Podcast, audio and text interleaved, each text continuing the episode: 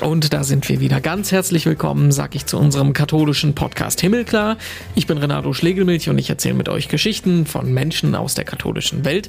Und in dieser Woche ist das Bischof Paul Hinder. Wenn man während des Gottesdienstes hört, dass nicht allzu weit entfernt Bomben fallen, das sind dann schon eigene Situationen. Knapp 20 Jahre lang war Paul Hinder vereinfacht ausgedrückt Bischof von Arabien. Offiziell heißt der Titel Apostolischer Vikar für das Apostolische Vikariat des südlichen bzw bzw. des nördlichen Arabiens.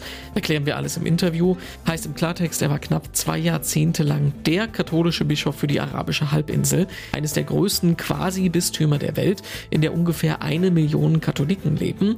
Ja, und in dieser Zeit hat er viel erlebt, unter anderem die Revolutionen des arabischen Frühlings, wo er sagt, vieles in den Medien hatte mehr mit den Wünschen der Europäer zu tun als mit der Realität vor Ort. Zweimal hat er übrigens auch Papst Franziskus bei sich begrüßen dürfen, unter anderem als er in Abu Dhabi das Dokument zur Brüderlichkeit der Menschen gemeinsam mit dem sunnitischen Großscheich Al-Tayyib unterzeichnet hat, was als Meilenstein im interreligiösen Dialog gilt. Was die arabische Welt vom Papst hält und warum sich Bischof Hinder in Abu Dhabi nicht weniger sicher fühlt als in Zürich, das erzählt uns der gebürtige Schweizer diese Woche im Podcast. Und ich freue mich sehr, dass wir uns in Abu Dhabi unterhalten können mit dem gerade emeritierten apostolischen Vikar fürs nördliche und fürs südliche Arabien. Das ist Bischof Paul Hinder. Ich grüße Sie. Schönen guten Tag. Guten Tag. Wir haben ja ähm, bei uns in Deutschland das Wetter spielt äh, nicht so ganz mit. Es ist die letzten Tage und Woche teilweise sogar noch unter den Gefrierpunkt gekommen erstmal, um zu verstehen, in welcher Situation wir Sie da erreichen. Wie, wie, wie, wie geht es Ihnen? Wie ist auch bei Ihnen das Wetter? In welcher Situation erreiche ich Sie gerade? Also jetzt im Moment bin ich in meinem Büro, das ich natürlich nach dem Ans Antritt meines Nachfolgers gewechselt habe, auch im selben Haus. Ich habe da nebenan einen kleinen Garten. Ich kann das jetzt grün schauen, trotz der Wüste Arabiens. Äh, so fühle ich mich ein Stück weit äh, zu Hause hier, das ist kein Problem. Im Moment bin ich, äh, würde sagen, relaxed.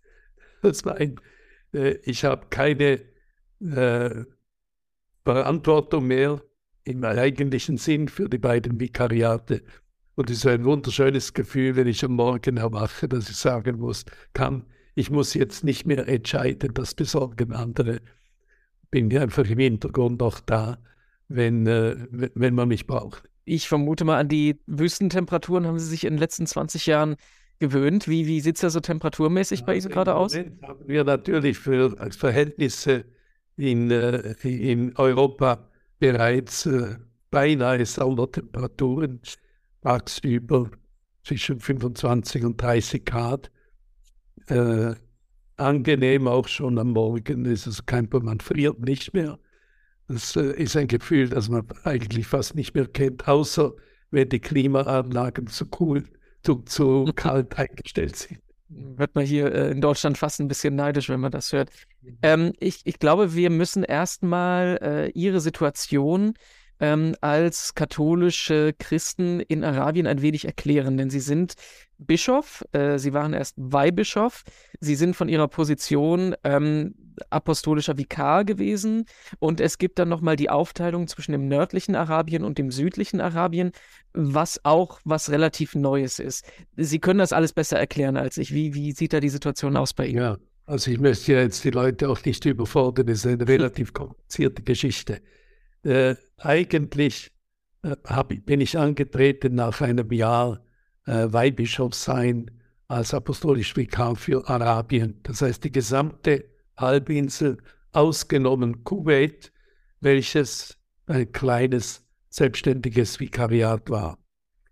Im Jahr 2011 hatte der Heilige Stuhl ein Rearrangement vorgenommen und das Gebiet neu aufgeteilt in ein südliches Vikariat mit Sitz in Abu Dhabi. Das bin ich dann geblieben mit den Vereinigten Arabischen Emiraten, dem Sultanat von Oman und der Republik von Jemen. Während mein Kollege, der früher nur für Kuwait zuständig war, äh, von meinem damaligen Gebiet hinzubekommen hat, Saudi-Arabien, Bahrain und äh, Katar. und er hat dann bald darauf auch seinen Sitz nach Bahrain verlegt.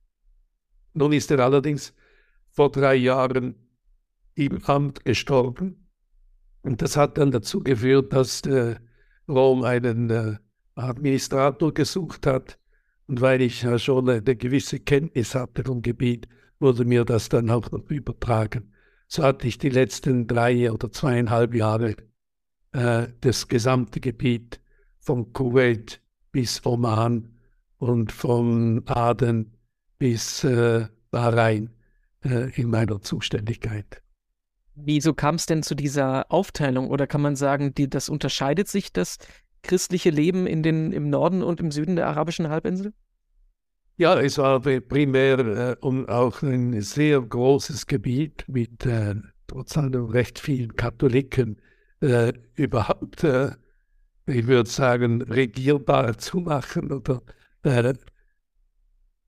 ich meine, es, war durchaus meines Wissens äh, die Überlegung auch da, ob eventuell ein apostolischer Vikar mit einem Weihbischof das bewältigen könnte. Aber äh, schließlich wurde dann diese Formel gewählt. Nun, äh, ich blieb dann mit ungefähr einer Million Katholiken zuständig für den Süden und mein Kollege Camillo Baldin für anderthalb, gut, gut anderthalb Millionen im Norden. Diese Zahlen sind natürlich äh, sehr global zu verstehen und äh, äh geschätzt, wir haben ja keine zuverlässigen Statistiken. Ist doch unmöglich, allen nachzugehen. Das sind Riesendistanzen. Muss sich vorstellen, äh, auch jetzt äh, ans andere Ende des Vikariates zu fliegen, bedeutet einen zweistündigen Nonstop-Flug. Das sind natürlich Distanzen, die man nicht mit dem Fahrrad zurücklegen kann. Ne?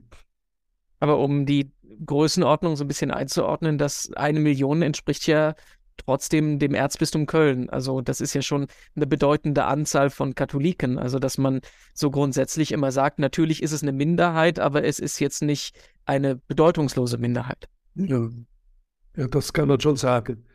Natürlich sind alles äh, Migranten, also Ausländer. Es gibt ganz wenige, die das Bürgerrecht erhalten haben in einzelnen Ländern.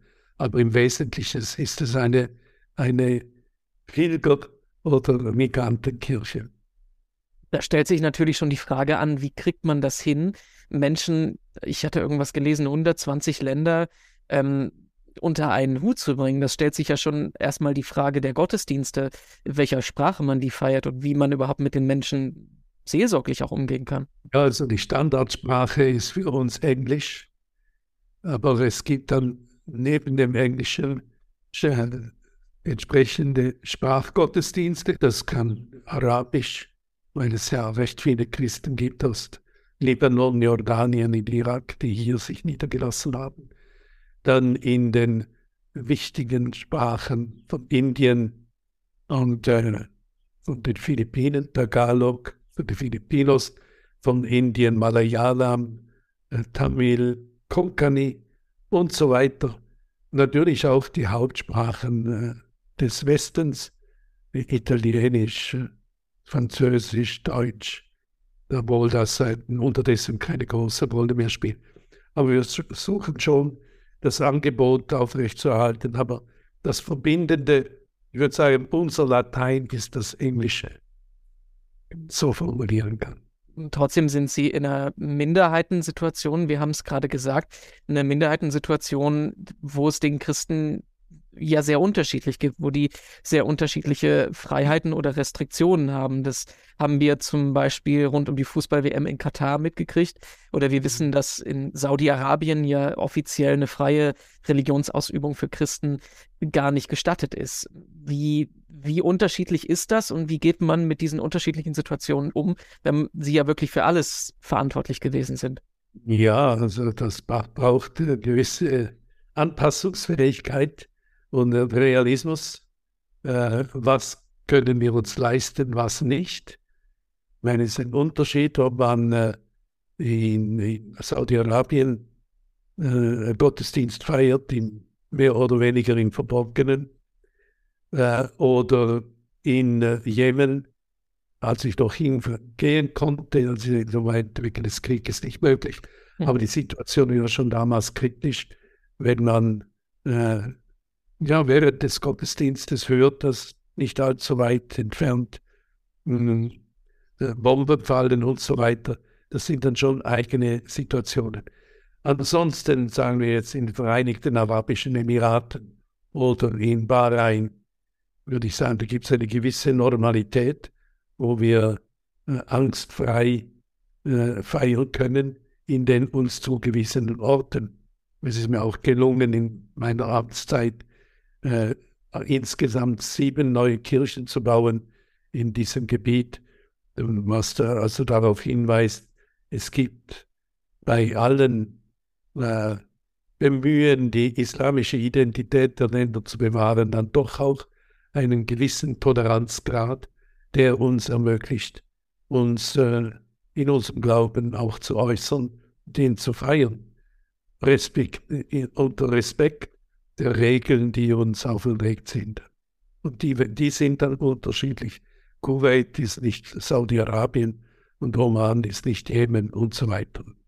Was ich ähm, verstehen musste, die ersten ein, zwei Male, als ich im Nahen Osten unterwegs gewesen bin und auch äh, christliche Gemeinschaften besucht habe, ist, dass bei allen Ängsten, die es ja gibt, äh, man immer den Unterschied machen muss, wie Extremisten zu den Christen stehen und wie die Regierung zu den Christen steht, weil oftmals ähm, ist ja die Regierung ähm, eigentlich daran interessiert, dass es den christlichen Minderheiten auch, ähm, dass sie auch ihr Leben leben können. Ne? Ja, das stimmt. Also ich meine, ich, äh, die, das, unser Problem sind nicht, wenn, wenn man von Problemen reden kann, nicht die Regierungen. Äh, höchstens manchmal, dass sie voll lauter bemühen, uns die Sicherheit zu gewährleisten, äh, etwas zu viel in unsere Angelegenheit hineinschauen möchten. Und das ist ein anderes Problem. Die Bevölkerung selbst im Allgemeinen ist äh, sehr respektvoll. Äh, ich habe also in all den Jahren mich nie, äh, ich wurde nie angeödet, wie man sagen kann, von den Menschen, die hier leben. Wenn wir wissen, dass es in gewissen Gebieten äh, des Nahen Ostens äh, radikale Elemente gibt. Die sind im Allgemeinen, zum Beispiel hier in den äh, Vereinigten Arabischen Emiraten oder auch in Bahrain oder Oman unter Kontrolle. Und das kommt natürlich dann auch uns zugute. Also ich fühle mich in Abu Dhabi ebenso sicher wie in Zürich oder in Frankfurt. Das ist also kein Problem. Das heißt, es ist auch kein Problem, dass sie als Bischof erkennbar auf die Straße gehen, sowas da fühlen sie sich nicht bedroht. Also hier ist das kein Problem. Ich gehe mit dem Ordenshabit in weiß, allerdings wegen der Temperatur zum äh, Haarschneiden. Das ist übrigens ein Muslim, der mir die Haare schneidet. Das ist kein Problem, auch da offen aufzutreten. Jetzt haben Sie ja den guten Überblick, wie sich ähm, die äh, islamische Welt, die arabische Welt in den letzten 20 Jahren verändert hat und wie sich auch äh, das Miteinander mit den Christen verändert hat. Stichwort Papst Franziskus, äh, das Dokument von Abu Dhabi, da können wir gleich drauf kommen. Aber erstmal ähm, die arabische Welt an sich. Also wir erinnern uns ja, arabischer Frühling 2011, eine große, große Umbruchszeit, äh, Bestrebungen zur Demokratisierung in vielen Ländern, in dem Nachgang ist auch der Konflikt im Jemen entstanden, wo Sie gerade schon gesagt haben, dass es problematisch ist. Ähm, wie hat sich gefühlt das Leben verändert ähm, in diesen knapp 20 Jahren, die Sie jetzt da sind? Ja, also in Bezug nehmend auf den arabischen Frühling, äh, sagen wir, ich habe ja das hier erlebt. Äh, manchmal hatte ich den Eindruck, dass äh, gewisse Interpretationen mehr den Mund stecken von äh, den äh, Europäern und Amerikanern entsprang, als der Realität in den betreffenden Gesellschaften.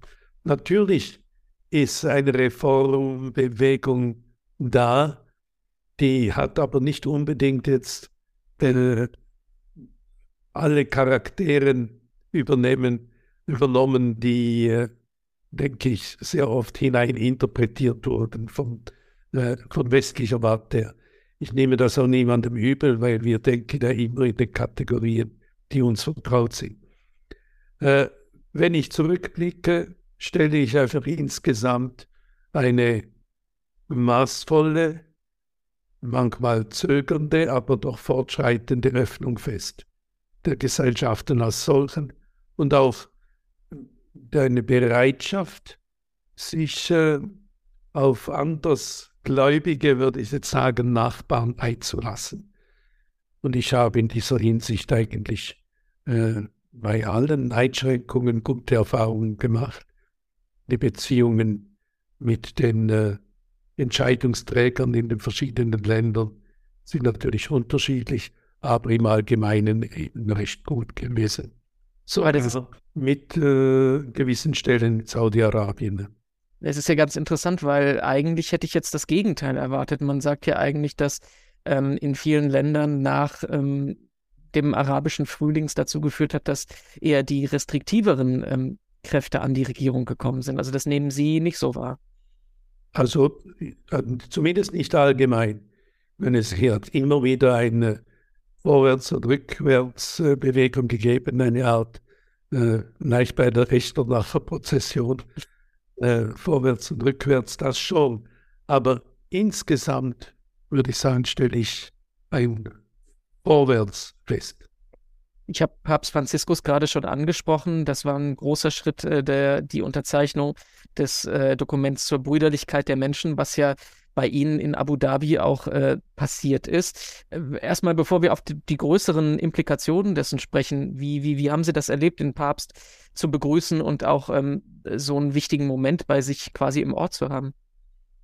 Ja, also ich hatte ja das Glück und auch den Stress, den Papst zweimal begrüßen zu dürfen, vor drei Jahren in Abu Dhabi.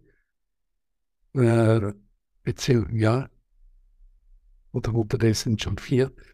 Äh, dann äh, natürlich äh, letzten November in, in Bahrain. Und die, die beiden Ereignisse würde ich auch irgendwie miteinander koordinieren, nebst anderen Berichte, Besuchen in der Region, im Irak oder auch in Kasachstan von Papst Franziskus. In, in, die Dokumente, die unterzeichnet wurden, und vor allem das Abu Dhabi-Dokument, da war ich nicht involviert in die, in, in die Verfassung des Dokumentes, aber natürlich sehr wohl in der Nachbereitung, im Populärmachen unter unseren eigenen Leuten oder auch, dass ich in Foren und Gesprächen mit Einheimischen oder mit anderen mich äh, mit äh, dem Human Fraternity Dokument auseinandersetzen musste. Äh, dass sie, die, der Papst erfreut sich im Allgemeinen, wie ich festgestellt habe, unter den Muslimen einer großen äh, Beliebtheit und Achtung, äh, was man von seinem Vorgänger nicht im selben Maß sagen kann, äh, obwohl er schon unter ihm der äh, Dialog interreligiöse Dialog große Fortschritte gemacht hat, trotz oder vielleicht zum Teil auch sogar wegen der Regensburger Rede. Aber äh, Papst Franziskus hat einen anderen Zugang, würde ich jetzt sagen, und wirkt, äh, ich würde jetzt sagen, anziehend auch für Muslime. Ich muss immer schmunzeln, als ein Scheich mir gesagt hat, er ist auch unser Papst. Er hat mir das so gesagt. Und das zeigt doch eine Wertschätzung, was sicher damit zu tun hat, dass es ein anderer Approach ist, weniger äh, ein Approach, der zunächst einmal versucht, das Gemeinsame äh, wahrzunehmen, wo wir einander zugehörig sind oder auch äh, miteinander vorwärts gehen können mit gemeinsamen Grundwerten. Äh, und nicht so sehr das Trennende hervorstreichen in einem ersten Moment, obwohl äh, Papst Franziskus es immer klar gemacht hat, dass man interreligiösen Dialog nur pflegen kann, wenn man auf dem festen Boden einer eigenen Identität steht. Und das denke ich schon ist wichtig und er, er macht es auch vor. äh, obwohl es immer wieder Missverständnisse gibt, auch unter den Katholiken. Sie können das wahrscheinlich besser beurteilen als wir, ähm, was für eine Bedeutung dieses Dokument oder im Größeren gesprochen dieser ähm, offenere Zugang zur muslimischen Welt hat. Hat das, ähm, hat das diesen Dialog auf eine neue Ebene gesetzt? Hat das was bewegt, dass äh, ein Papst gemeinsam mit einem bedeutenden muslimischen Vertreter sowas unterzeichnet hat? Also was für eine, was für eine Bedeutung wird dem in der arabischen Welt beigemessen? Ja, ich kenne natürlich nicht die ganze arabische Welt und weiß auch nicht immer, was im Herzen der Leute vor, vor sich geht. Aber ich denke schon, dass äh, alle meine, das ist ja dann ein Menschheitsproblem, dass wir alle daran interessiert sind, dass wir in einer Welt von äh, vermehrter Gerechtigkeit, Frieden äh, leben möchten, in einer Welt gegenseitigen Respekts und einer Welt, wo wir einander dann jetzt ein Basisvertrauen entgegenbringen können, um das gemeinsame Haus, wie es oft heißt, bewohnbar zu halten und, äh, daran, und daran auch zu arbeiten. Und ich denke, dass unterdessen sehr viele, äh, vielleicht sogar die meisten denkenden Menschen und praktizierenden Menschen in der muslimischen Welt wie auch in der christlichen Welt äh, hier in diesem Punkt sich einig sind, so sehr es natürlich viele Unterschiede dann gibt im realen äh, Glaubensbekenntnis. Aber äh, eben zurück zu Papst Franziskus. Äh, ihm geht es ja darum, dass äh, eine gemeinsame Basis zu finden, auf der wir oder die anzuerkennen, auf der wir äh, gemeinsam vorwärts gehen können zum Schutz und zum Wohl aller, nicht nur einer bestimmten Gruppe. Und das scheint mir sehr wichtig zu sein. Mal noch konkret äh, auf die zwei Treffen angesprochen in äh, Abu Dhabi und in Bahrain.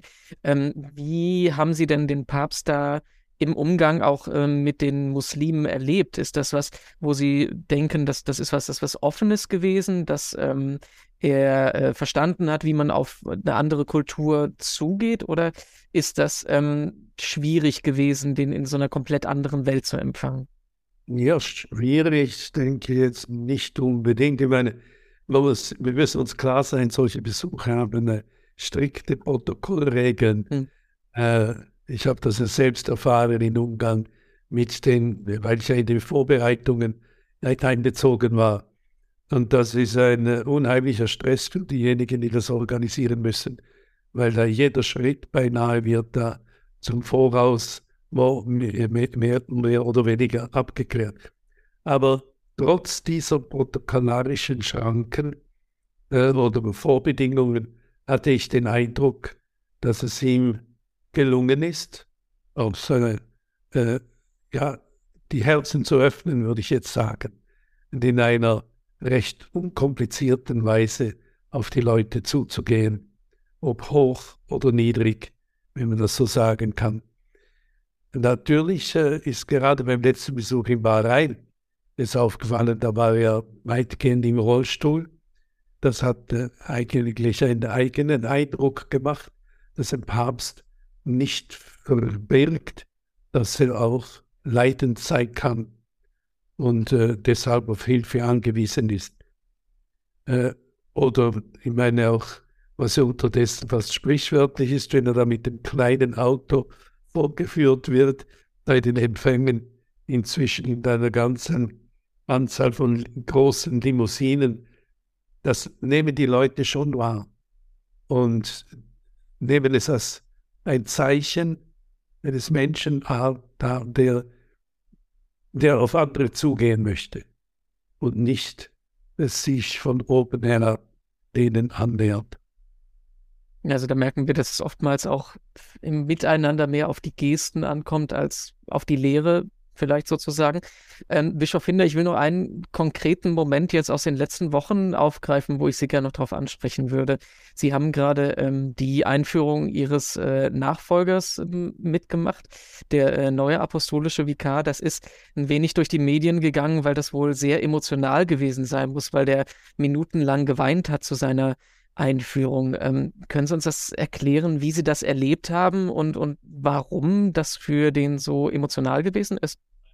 Ja, ich war ja äh, natürlich in nächster Nähe dabei. Ich war ja Konzelebrant in der ganzen Zeit. Sie reden von der Amtseinführung, genau. äh, Bischofsfeier und Amtseinführung in Bahrain. Und äh, ich meine, das geht ja jedem von uns so. Äh, ich, wenn ich zurückdenke an meine Bischofsweise, war ich vor 19 Jahren. Es war nicht gerade so emotional wie jetzt da in Bahrain, aber das berührt einen schon, weil schon der, der Ritus selbst äh, bringt einen ins, ins Denken und Meditieren, wenn man so da liegt, die Allerheiligen Litanei gesungen wird, nachher der ganze Weihritus. Und für ihn war es natürlich äh, Bischof Aldo ein ganz besonderer Moment, wenn er da gleichsam zum Thron, zum Bischofssitz geführt wird und nun äh, gleich so sagen, da bist du jetzt und zeig, was du kannst oder was du machen musst. Da geht einem schon dann einiges durch den Kopf und das berührt, vor allem wenn dann noch Menschen in der Nähe sind, mit denen er sich äh, verbunden fühlt. Äh, das sind einfach berührende Momente. Ich meine, ich hatte ja selber auch Wasser in den Augen. Es ist nicht nur der Bischof, der da äh, geweint hat. Denken Sie, ähm, das ist eine Aufgabe, auf die er sich jetzt freuen kann? Oder denken Sie, das wird eine schwierige Aufgabe, weil Sie am Anfang gesagt haben, äh, Sie sind eigentlich ganz froh, dass Sie die Verantwortung jetzt abgeben können? Ja, ich denke, äh, dass, äh, er ist ja nicht völlig äh, äh unbeleckt in diese Aufgabe hineingekommen.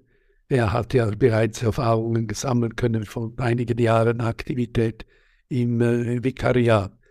Äh, aber zweifellos ist es ein Unterschied, ob man in der ordentlichen Pastoral tätig ist oder als Besucher kommt, regelmäßig, wie das damals bei mir der Fall gewesen ist, und dann eines Tages die volle Verantwortung übernehmen muss als Bischof.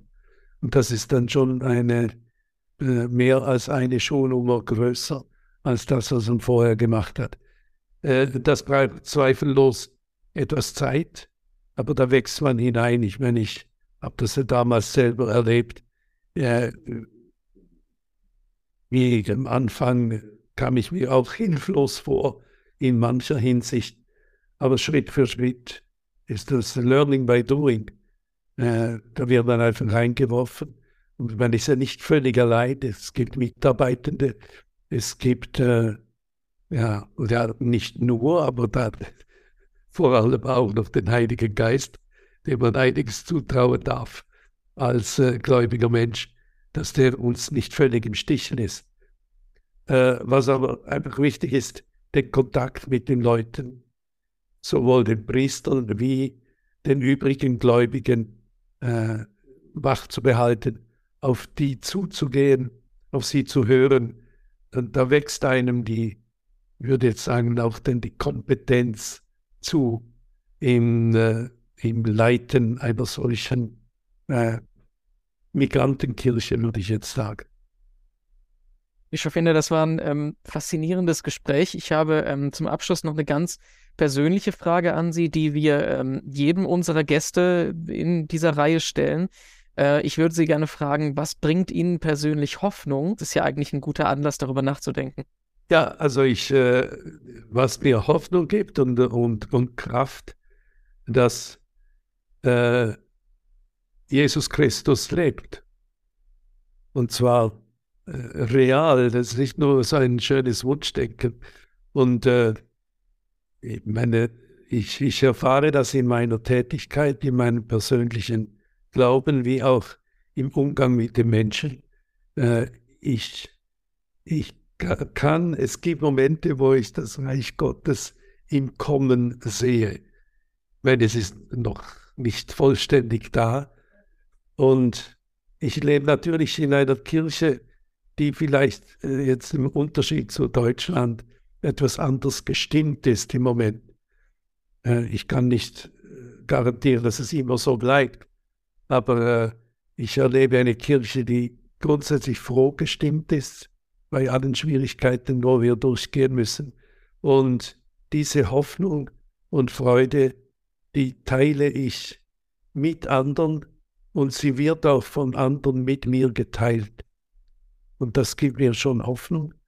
Äh, auch die Erfahrung, dass äh, ich sage jeweils, das äh, Wunder der Brotvermehrung äh, ich äh, erfahren kann jetzt nicht im Sinne von essbarem Brot, aber das, was ich, was wir austeilen, gleichsam unter der Hand vermehrt wird und unsere Tätigkeit äh, von einem unsichtbaren guten Geist begleitet und äh, vervielfacht wird, wo wir Menschen mit unseren Schwächen oder auch mit unseren Sünden manchmal Dummheiten anstellen, dass es trotzdem eben weitergeht. Und ich hoffe nur, dass mir diese Zuversicht bis ans selige Ende bleibt. Ja, das war unser Gespräch mit Bischof Paul Hinder. Ganz herzlichen Dank dafür. Mehr dazu zum Nachlesen gibt es in den zugehörigen Artikeln auf domradio.de und katholisch.de. Und noch mehr von uns gibt es auf himmelklar.de, unserer Homepage, mit 195 weiteren Podcast-Folgen zum Anhören. Wenn euch die muslimische Welt interessiert, dann sei da Folge 118 empfohlen. Da sprechen wir mit dem Jesuiten und Islamexperten Felix Körner. Und noch mehr von uns gibt es dann in der kommenden Woche. Dann ist Katharina Geiger für euch da. Ich bin Renato Schlegel Spiegelmilch sagt danke fürs Zuhören und tschüss, bis bald.